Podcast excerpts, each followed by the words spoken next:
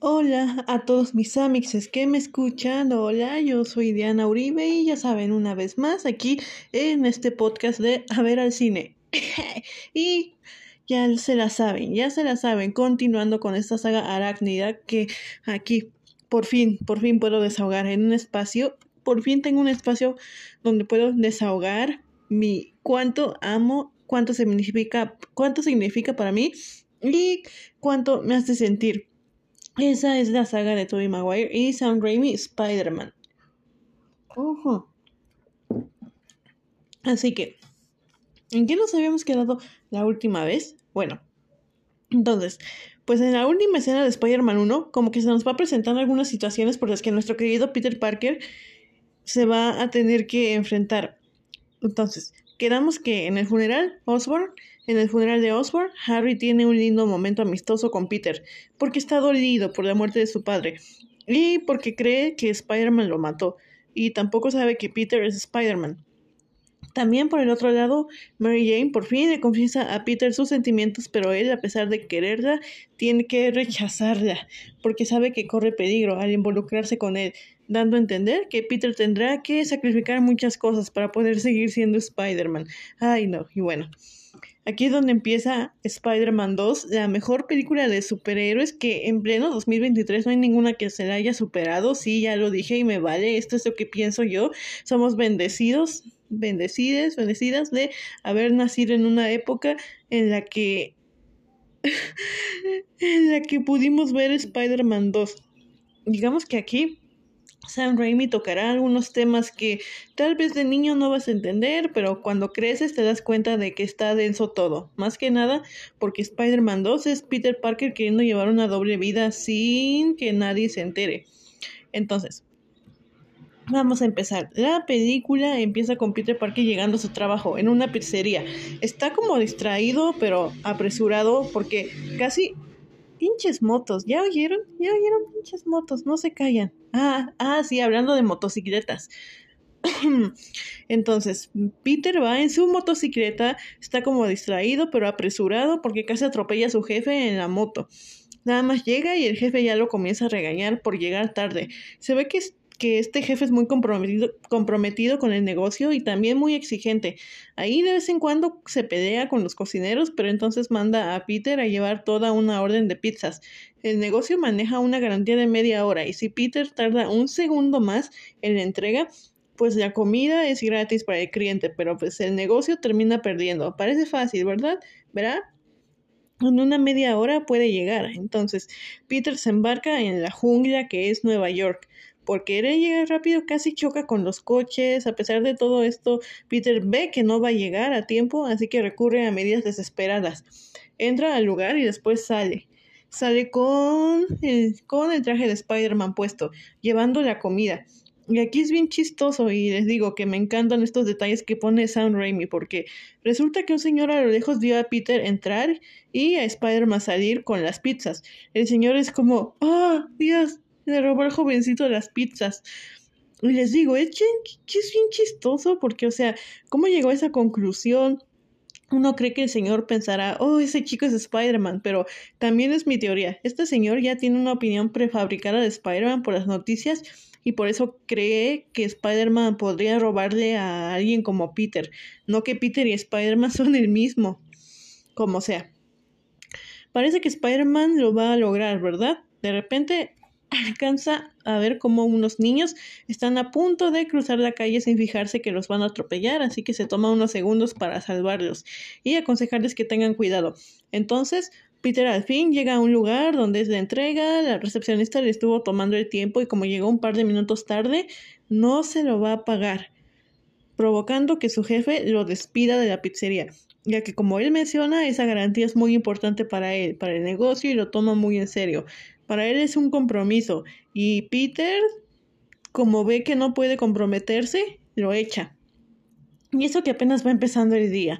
A ver, Peter después se dirige a las oficinas del periódico El Clarín con Jameson, que también además llega e igual empieza a gritar, aparte de que el ambiente está tenso. Jameson anda peleando con su equipo porque aún no tienen primera plana y aparte Jameson regaña a Peter porque no le quiere dar más fotos de Spider-Man porque solo las ocupa para seguir hablando mal de él y como no tienen primera plana, entonces Jameson está pensando acusar de forma amarillista a un restaurante de vender comida envenenada, solo porque en ese lugar la comida le da alergias o algo. Pero entonces, para que no diga nada del restaurante y desafecte, Peter decide venderle las fotos. E incluso se ve como uno de los del equipo de Jameson ligeramente sospecha de Peter porque le pregunta algo de las fotos y dice y le pregunta como que Spider-Man estuvo ahí y gracias a la edición, o sea, un detalle muy valioso. Ambos hacen contacto fijo muy tenso por unos segundos y Jameson interrumpe. Pero aquí nos da a entender que este señor sospecha que Peter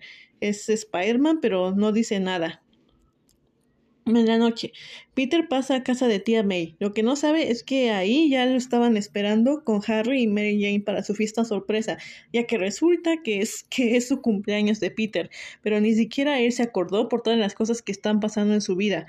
Mientras Mary Jane y y Mary y May, Mary Jane y May están en la cocina, Harry y Peter conversan y o sea, entendemos que siguen siendo amigos, pero la relación está un poco inestable porque nadie sabe que Peter es Spider-Man, pero todos saben que él es quien le toma fotos y es su amigo, así que esto molesta a Harry porque se siente traicionado, ya que recordemos, él está convencido sin ninguna prueba de que Spider-Man mató a su papá y si creen que en esta escena Harry es insoportable por hacer comentarios pasivo-agresivos, espérense que se va a poner peor.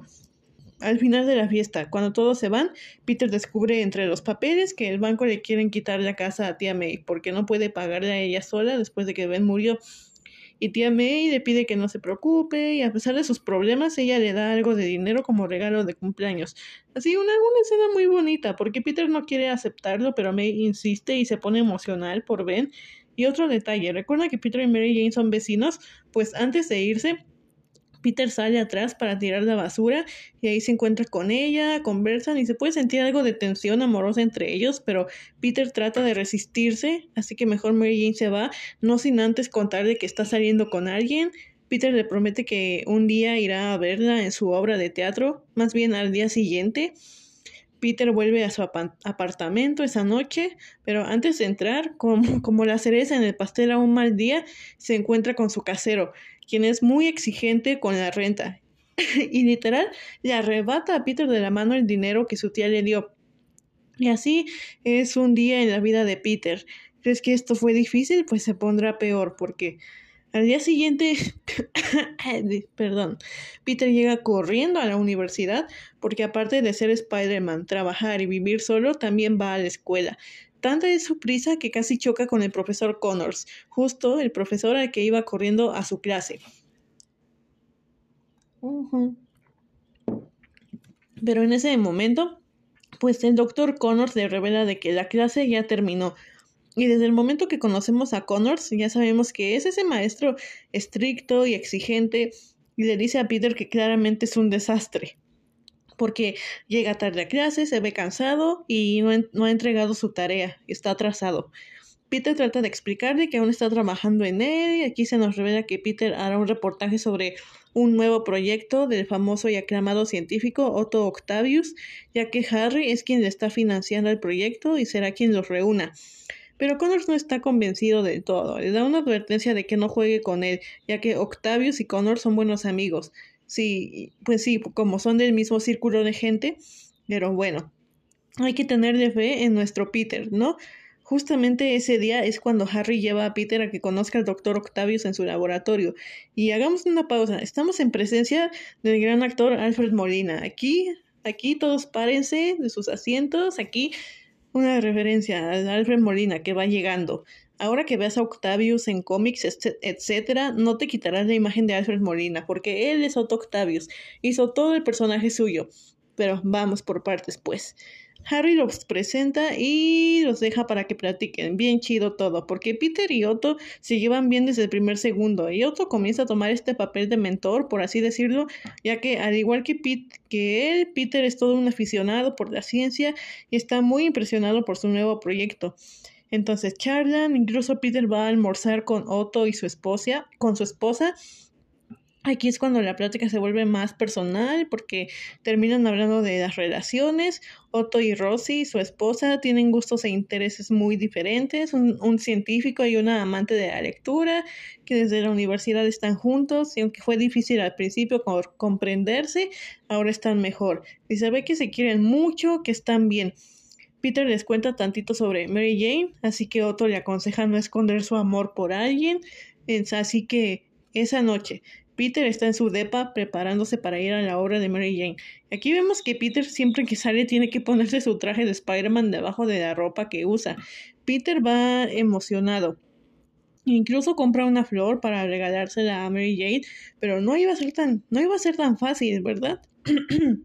en el camino hay una persecución entre la policía y unos ladrones, así que Spider-Man tiene que aparecerse y ayudar para atrapar a los ladrones además de salvar a unas personas que iban a ser aplastadas por una patrulla. Con suerte, Peter logra llegar al teatro y, aquí, y a quién tenemos aquí otra vez? Sí, al mismísimo Bruce Campbell, lo que, pudo, lo que pudo haber sido misterio en el futuro. Ya pronto hablaremos de eso. Y se me había olvidado mencionar, Bruce también tuvo su aparición en la 1, como el presentador de las peleas que le cambia el nombre a Spider de la araña humana a Spider-Man. Sam Raimi y Bruce Campbell son super compas. O sea, aquí Bruce, Bruce Campbell siempre, Bruce Campbell aquí hace mejor la escena. Qué, qué chido. Pero bueno, bueno.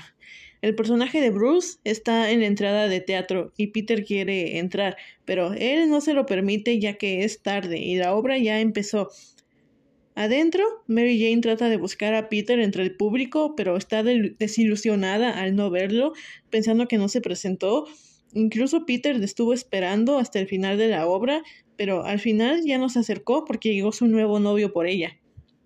Entonces, Spider-Man se va decepcionado, balanceándose por la ciudad, hasta que de repente no sale la telaraña de su vena. Así que Peter confundido cae al suelo desde lo alto, intenta e intenta, trata de trepar, pero la telaraña no sale, no puede trepar, así que mejor utiliza el elevador para bajar. Ahí mismo se encuentra con un manager o un cazatalentos, algo así. Pero él está sorprendido de que Spider-Man esté en el mismo elevador que él. En la versión extendida, la escena valga la redundancia, es un poco más larga. Este manager trata de convencerlo de hacer negocios, como canciones para niños, mercancía o algo así, pero Spider-Man solo le da el avión y se va. Al día siguiente, Peter trata de ponerse en contacto con Mary Jane para disculparse de dejarla plantada, pero ella no le contesta, así que mejor deja mensajes de voz y Peter se nota que le está costando mucho decir la verdad, la verdad del por qué no puede estar con ella. Siente unas fuertes ganas de confesarle que él es el Spider-Man, pero no tiene el valor. Ese mismo día es la presentación del Dr. Octavius. Peter, Harry y más invitados asisten. No soy científica, aquí sí les fallo, eso de ciencia, química, etcétera no es lo mío, pero por lo que yo entiendo, esta máquina su objetivo es controlar el calor de un cuerpo como lo podría ser el sol.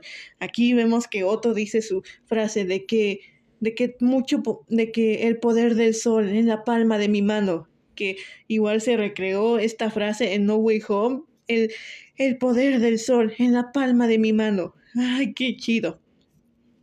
Vemos cómo Octavio se conecta con sus icónicas manos mecánicas que hacen lo que él les pida, ya que tiene un chip entrelazado a su cerebro, el chip inhibidor, para poder controlarlos. Todo parece ir bien con la máquina. Pero no, la máquina comienza a salirse de control, explotando y atrayendo todo el metal que se pueda. Todo es un caos, así que Peter desaparece y Spider-Man llega para tratar de apagar la máquina, pero Octavius esto es algo en lo que ha trabajado mucho, así que no se lo permite hasta Harry discute con Octavius de que apague la máquina, pero Octavius sigue negándose. Spider-Man salva a Harry de morir en la fuga, pero a pesar de eso, a pesar de que lo salvó, Harry le dice de que todo sigue igual, nada ha cambiado. O sea, lo sigue odiando. Spider-Man al final sí logra apagar la máquina para que no se ponga peor y explotara, Pero mientras tanto, Rosie, la esposa de Octavius, perdió la vida. Todo el experimento es un fracaso, así que Harry está molesto por todo el dinero que invirtió y ahora significaba su ruina. Lo único que le queda ahora es destruir a Spider-Man. Hinche Harry, pero bueno.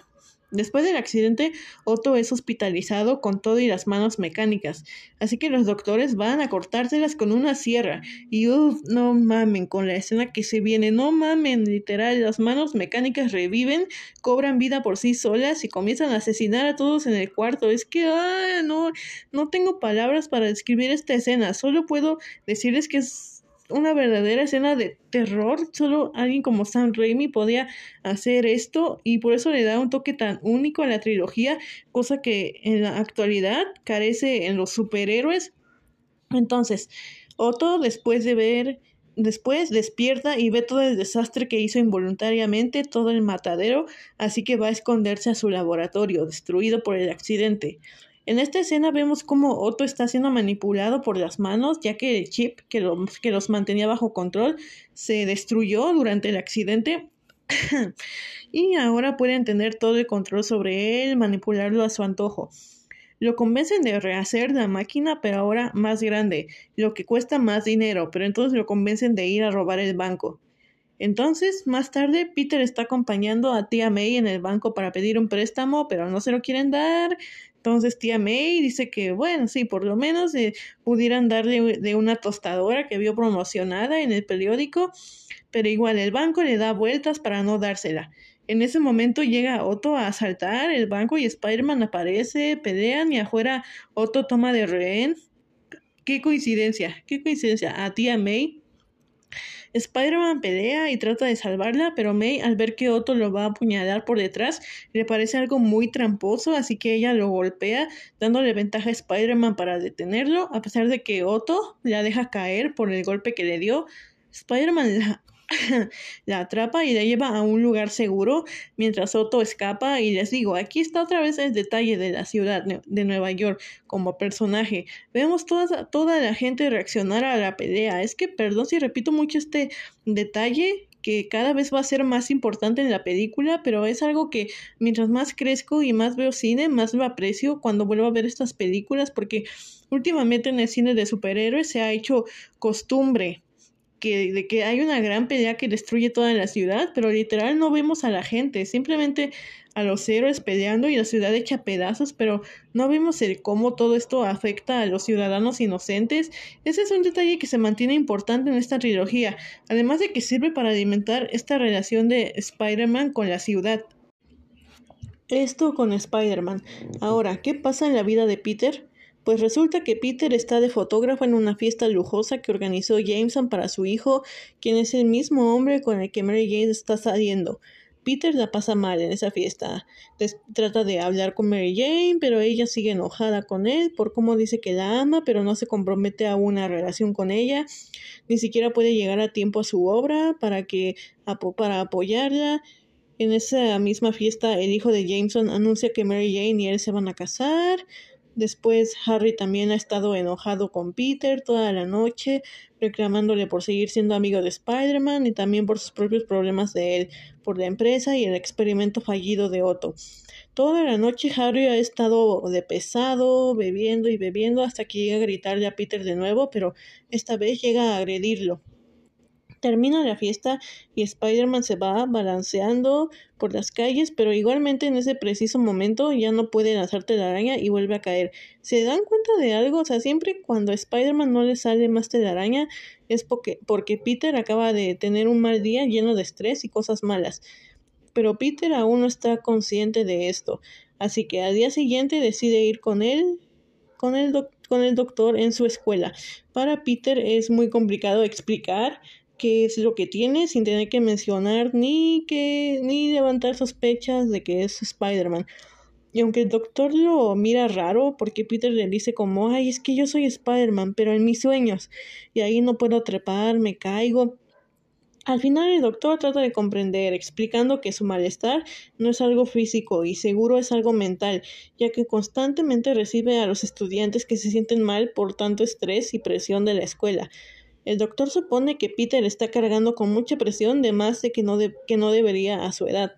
Y sí, Aquí es cuando Peter cae en cuenta que su vida sería más fácil si no fuera Spider-Man. A pesar de lo difícil que era, Peter seguía en el manto de Spider-Man por, por, el tío Ben en las cosas que le dijo antes de fallecer. Pero Peter se siente mal y hasta se disculpa con tío Ben porque no, no siente que pueda cumplir la promesa que le hizo a la persona que lo crió como un padre. Peter ya está harto de tener que pelear contra Spider-Man. El peor enemigo de Peter en esta película no es Otto, es el mismo Spider-Man que no puede dejar a Peter Parker vivir su vida en paz. Así que Peter toma la decisión de dejar el manto y desechar el traje. Y al parecer fue la decisión correcta, ¿no? O sea, literal una escena después vemos cómo su vida va mejorando. O sea, tenemos toda una secuencia de Peter viviendo su vida de mejor manera, ya sin tener la carga de Spider-Man. Puede caminar por las calles, puede dedicarse mejor a la escuela, mejora sus calificaciones, hasta el punto donde el doctor Connors lo felicita por su gran mejora y eso lo hace muy feliz a Peter porque, wow, imagínate el profesor exigente de tu carrera, que es toda una pesadilla, te felicita. Eso es algo por lo que debe estar, eso es por, porque estás haciendo algo bien, ¿no? Durante esta secuencia todo parece ir mejor para Peter, aunque de vez en cuando ve cómo la policía está batallando para atrapar criminales, pero Peter trata de que no le afecte. Incluso ahora que sin, Spider sin Spider-Man tiene, sin Spider-Man tiene un mejor balance Peter en su vida.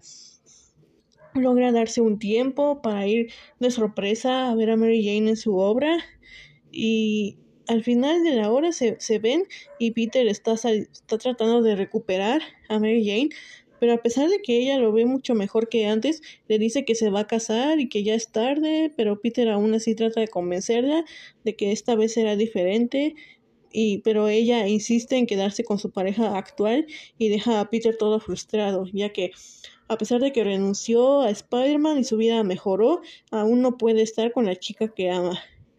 Mientras todo esto sucedía, ya ven que les digo que Peter tiró el traje de Spider-Man a la basura, pues un señor de la calle lo, encontró en la basura, resulta que y resulta que va con el periódico de Clarín para que le den una recompensa por el traje. Jameson está que no se lo cree. Este fue su objetivo desde el principio, hacer que Spider-Man renuncie y se siente feliz por haber ganado la batalla, entre comillas. ¿Y recuerdan de este señor que trabaja en el periódico y sospechaba de Peter? Pues él al ver el traje se siente muy preocupado, porque muy en el fondo sabe que la ciudad lo va a necesitar y todo es peor sin él. Entonces, sacan la noticia que en el, en el periódico de No más hombre araña. Esta noticia hará que la ciudad se sienta desprotegida. Una noche, Peter va normal en la calle hasta que se topa con un grave incendio y decide entrar a rescatar a una niña que estaba atrapada ahí. Peter hace de todo por mantenerla a salvo y salir, pero se ve que sin sus, sin sus poderes y siendo solo humano, le cuesta, le cuesta muchísimo, pero por fin logra salvarla. Cuando se controla el incendio, unos bomberos lo felicitan por haber sido valiente. Pero después Peter alcanza a escuchar que de igual manera una persona no logró salir y falleció en el incendio. Aquí es donde Peter comienza a sentirse mal porque a pesar de todo su esfuerzo no puede salvar a todos a todos. Piensa que si Spider-Man hubiera estado ahí, habría logrado salvar a esta persona que quedó. Al día siguiente, Peter va de visita con tía May y ahí es cuando le confiesa la verdad del tío Ben porque May no lo sabía. Ella se había quedado con que Peter estaba haciendo tarea en la biblioteca. Ben fue a recogerlo, pero en el camino alguien le disparó. Peter confiesa que les mintió a ambos, que se fue para otro lado y, y antes de volver con tío Ben se había topado con la persona que lo mató, pero en ese momento lo dejó ir. Sintiéndose culpable por su muerte, May no dice nada en ese momento, solo se queda en shock y se va, provocando que Peter se sienta peor por haberla alterado así. Pero bueno, entonces, ¿qué está pasando con Otto mientras Spider-Man no está? Pues ahora el nombrado Doctor Octopus ha estado muy ocupado reconstruyendo su máquina a una escala más grande y ahora que la tiene lista, lo único que le falta es un material que Harry tiene, e Industrias Oscorp tienen almacenado y se lo habían conseguido al principio cuando Harry invirtió en el proyecto. Otto va a buscarlo para que se lo entregue y Harry acepta que se lo dará, pero con la condición de que atrape a Spider-Man y se lo traiga vivo.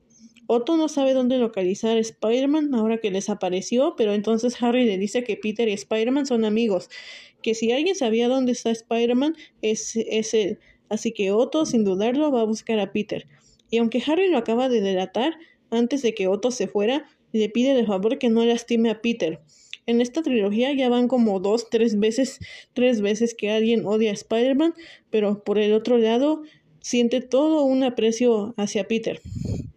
Mientras tanto, Peter vuelve con tía May para ayudarle en su mudanza junto con un niño que al hablar de Peter, este niño dice que extraña a Spider-Man y mientras Peter le ayuda, Peter quiere hablar con May, con May sobre lo que le contó la última vez, pero ella ya no se ve afectada y lo toma de la mejor manera.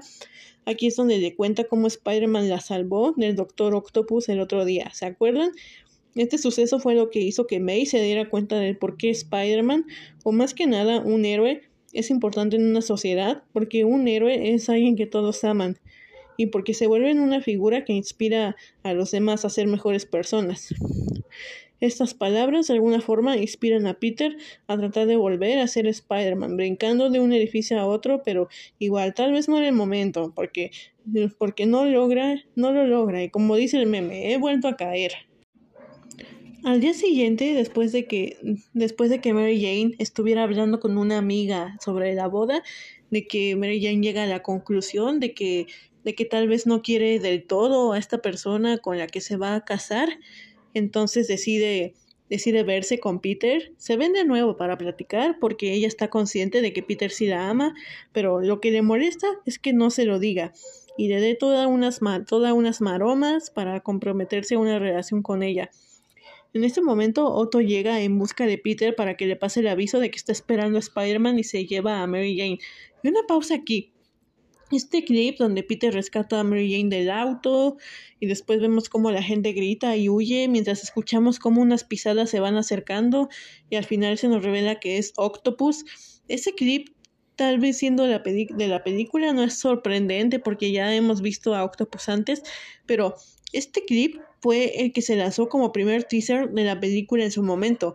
O sea, fue la primera escena que todos vieron de Spider-Man 2 y, y sirve muy bien como un primer vistazo literal para Doctor Octopus. Y qué genial debió haber sido en ese momento por allá en el 2003 que esta sea el primer vistazo para un nuevo villano y una nueva película de Spider-Man. Pero bueno, entonces Octopus tiene raptada a Mary Jane y está esperando a Spider-Man en una torre. Este suceso es un detonante para que Peter decida volver como Spider-Man. Spider-Man llega con Otto y pelean. Durante la pelea caen sobre el metro, lo que hace que la pelea se vuelva más intensa y peligrosa. Spider-Man, porque aparte de pelear, Otto también está aterrorizando a las, personas y de nuevo, no tengo palabras para contarles todo lo que es esta escena de la pelea en el metro. Para mí es más un feeling de no te lo puedo contar, bro. Tienes que vivirlo, tienes que verlo y sentirlo para que entiendas. Pero nada más les digo, esta escena ya es legendaria por sí sola. Fue esta escena, esta pelea fue aclamada no solo por la crítica, sino por el público, los fans desde el momento en que salió, y no solo después de la pelea, lo que pasa después. Otto se ve que Spider-Man es más ve que Spider-Man es más fuerte que nunca, así que destruye los frenos para después huir, dejando a Spider-Man con el metro a toda velocidad sin los controles.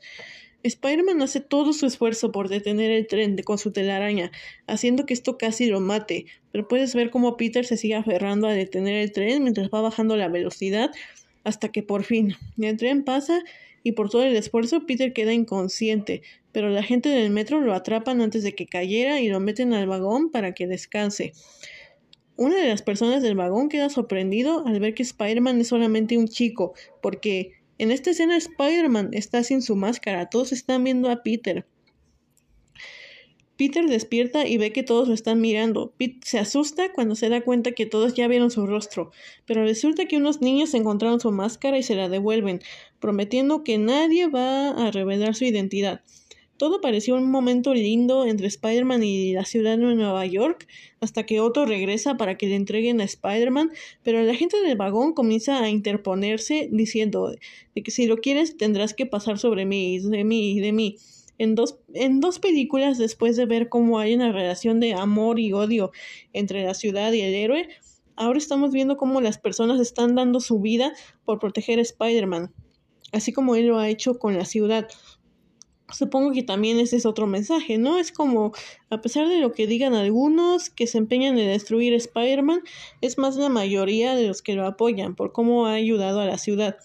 Incluso aunque no puedan protegerlo, ahí podemos ver cómo Otto fácilmente los mueve y a, a todos para llegar a Spider-Man y aún así las personas que están a su alrededor con, con miedo, aún así tratan de protegerlo, pero Spider-Man decide entregarse para que ya no haga más daño a nadie en el metro.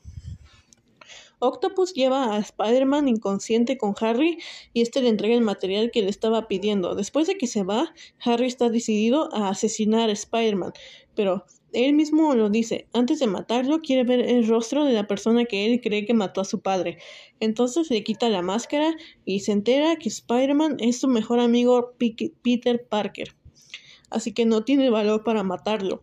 Peter pareciera que esto no le afecta. Él está más preocupado porque Octopus tiene a Mary Jane y está reconstruyendo la máquina. Todo esto, en lugar de que Harry perdone a Spider-Man, hace que le tenga más odio y rencor, porque ahora en su mente de Harry, su mejor amigo mató a su papá. Y es lo que les digo, este pensamiento de Harry no va a cambiar. Y ya sé que lo he repetido muchas veces, pero literal así es. Si crees que Harry no, podía, no podría caer peor por su odio a Spider-Man, espérese la siguiente película, que se pondrá mucho peor.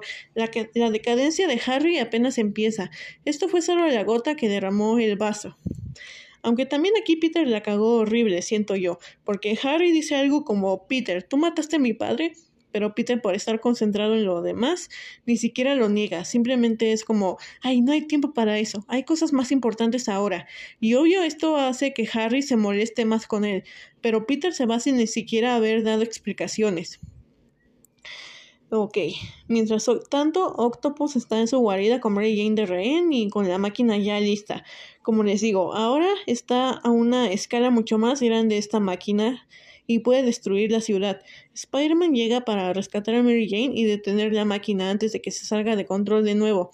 Spider-Man su intención, se los digo, nunca ha sido matar a Octopus, sino hacerlo entrar en razón, porque conoció a Otto antes del accidente y sabe que no es mala persona. En realidad, simplemente está siendo controlado por los brazos mecánicos y porque está herido, por, porque perdió el experimento, perdió todo, perdió a su esposa. Y para tratar de hacerlo entrar en razón, Spider-Man le revela su identidad. Y Otto igual, igual queda sorprendido al ver que Peter Parker es Spider-Man.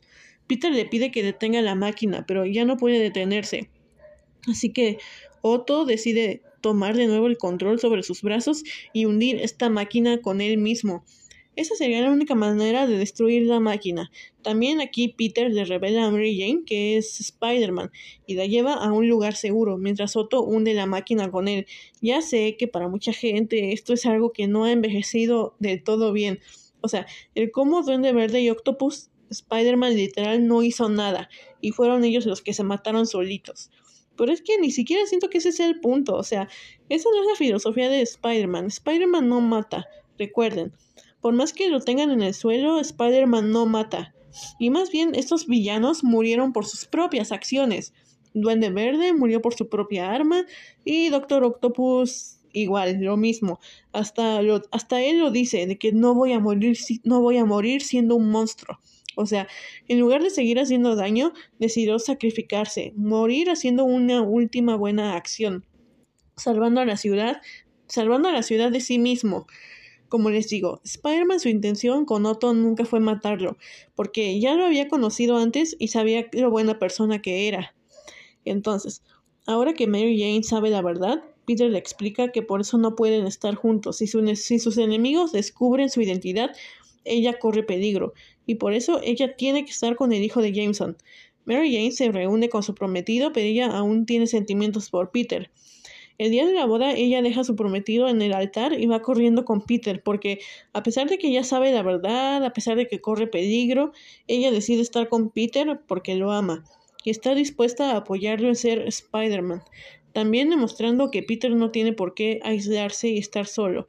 Por más que quiera, Peter no puede alejar a las personas que lo aman y que él ama. Y así es como termina Spider-Man 2. Mary Jane y Peter por fin están juntos Y después de pasar por una crisis, Spider-Man ha vuelto más que motivado y listo para combatir el crimen. Ay, qué joder, que qué gran historia, ¿no? Esto me ha encantado. O sea, alguien pellizqueme o algo, porque no puedo creer que estemos en una realidad donde existe Spider-Man 2, de que Sam Raimi yo digo, por favor, regresas todas las películas de Spider-Man que quieras, tráeme a Bruce Campbell como Misterio, tráeme a Doctor Connors como el lagarto, a Anne Hathaway como Black Cat, lo que tú quieras, pero por favor, que vuelva, que vuelva Sam Raimi a, a los superhéroes, porque lo extrañé en Doctor Strange. Doctor Strange 2 tiene algo bueno. Si tiene algo bueno es a Sam Raimi, pero bueno, ah, eso ya es tema de otra cosa. Eso fue Spider-Man 2. Ya nos acercamos ya a más a Spider-Man 3. Y hay mucho de qué hablar de Spider-Man Spider-Man 3, tanto en historia como en lo que fue la producción de esta. Ya hablaremos de eso en su debido momento. Por ahora, eso es todo de mi parte. Recuerden que yo soy Diana Uribe. De este podcast A ver al cine pueden seguirme en mis otras redes sociales, especialmente en TikTok e Instagram, donde subo video constantemente. Y sin nada más que decir, bye.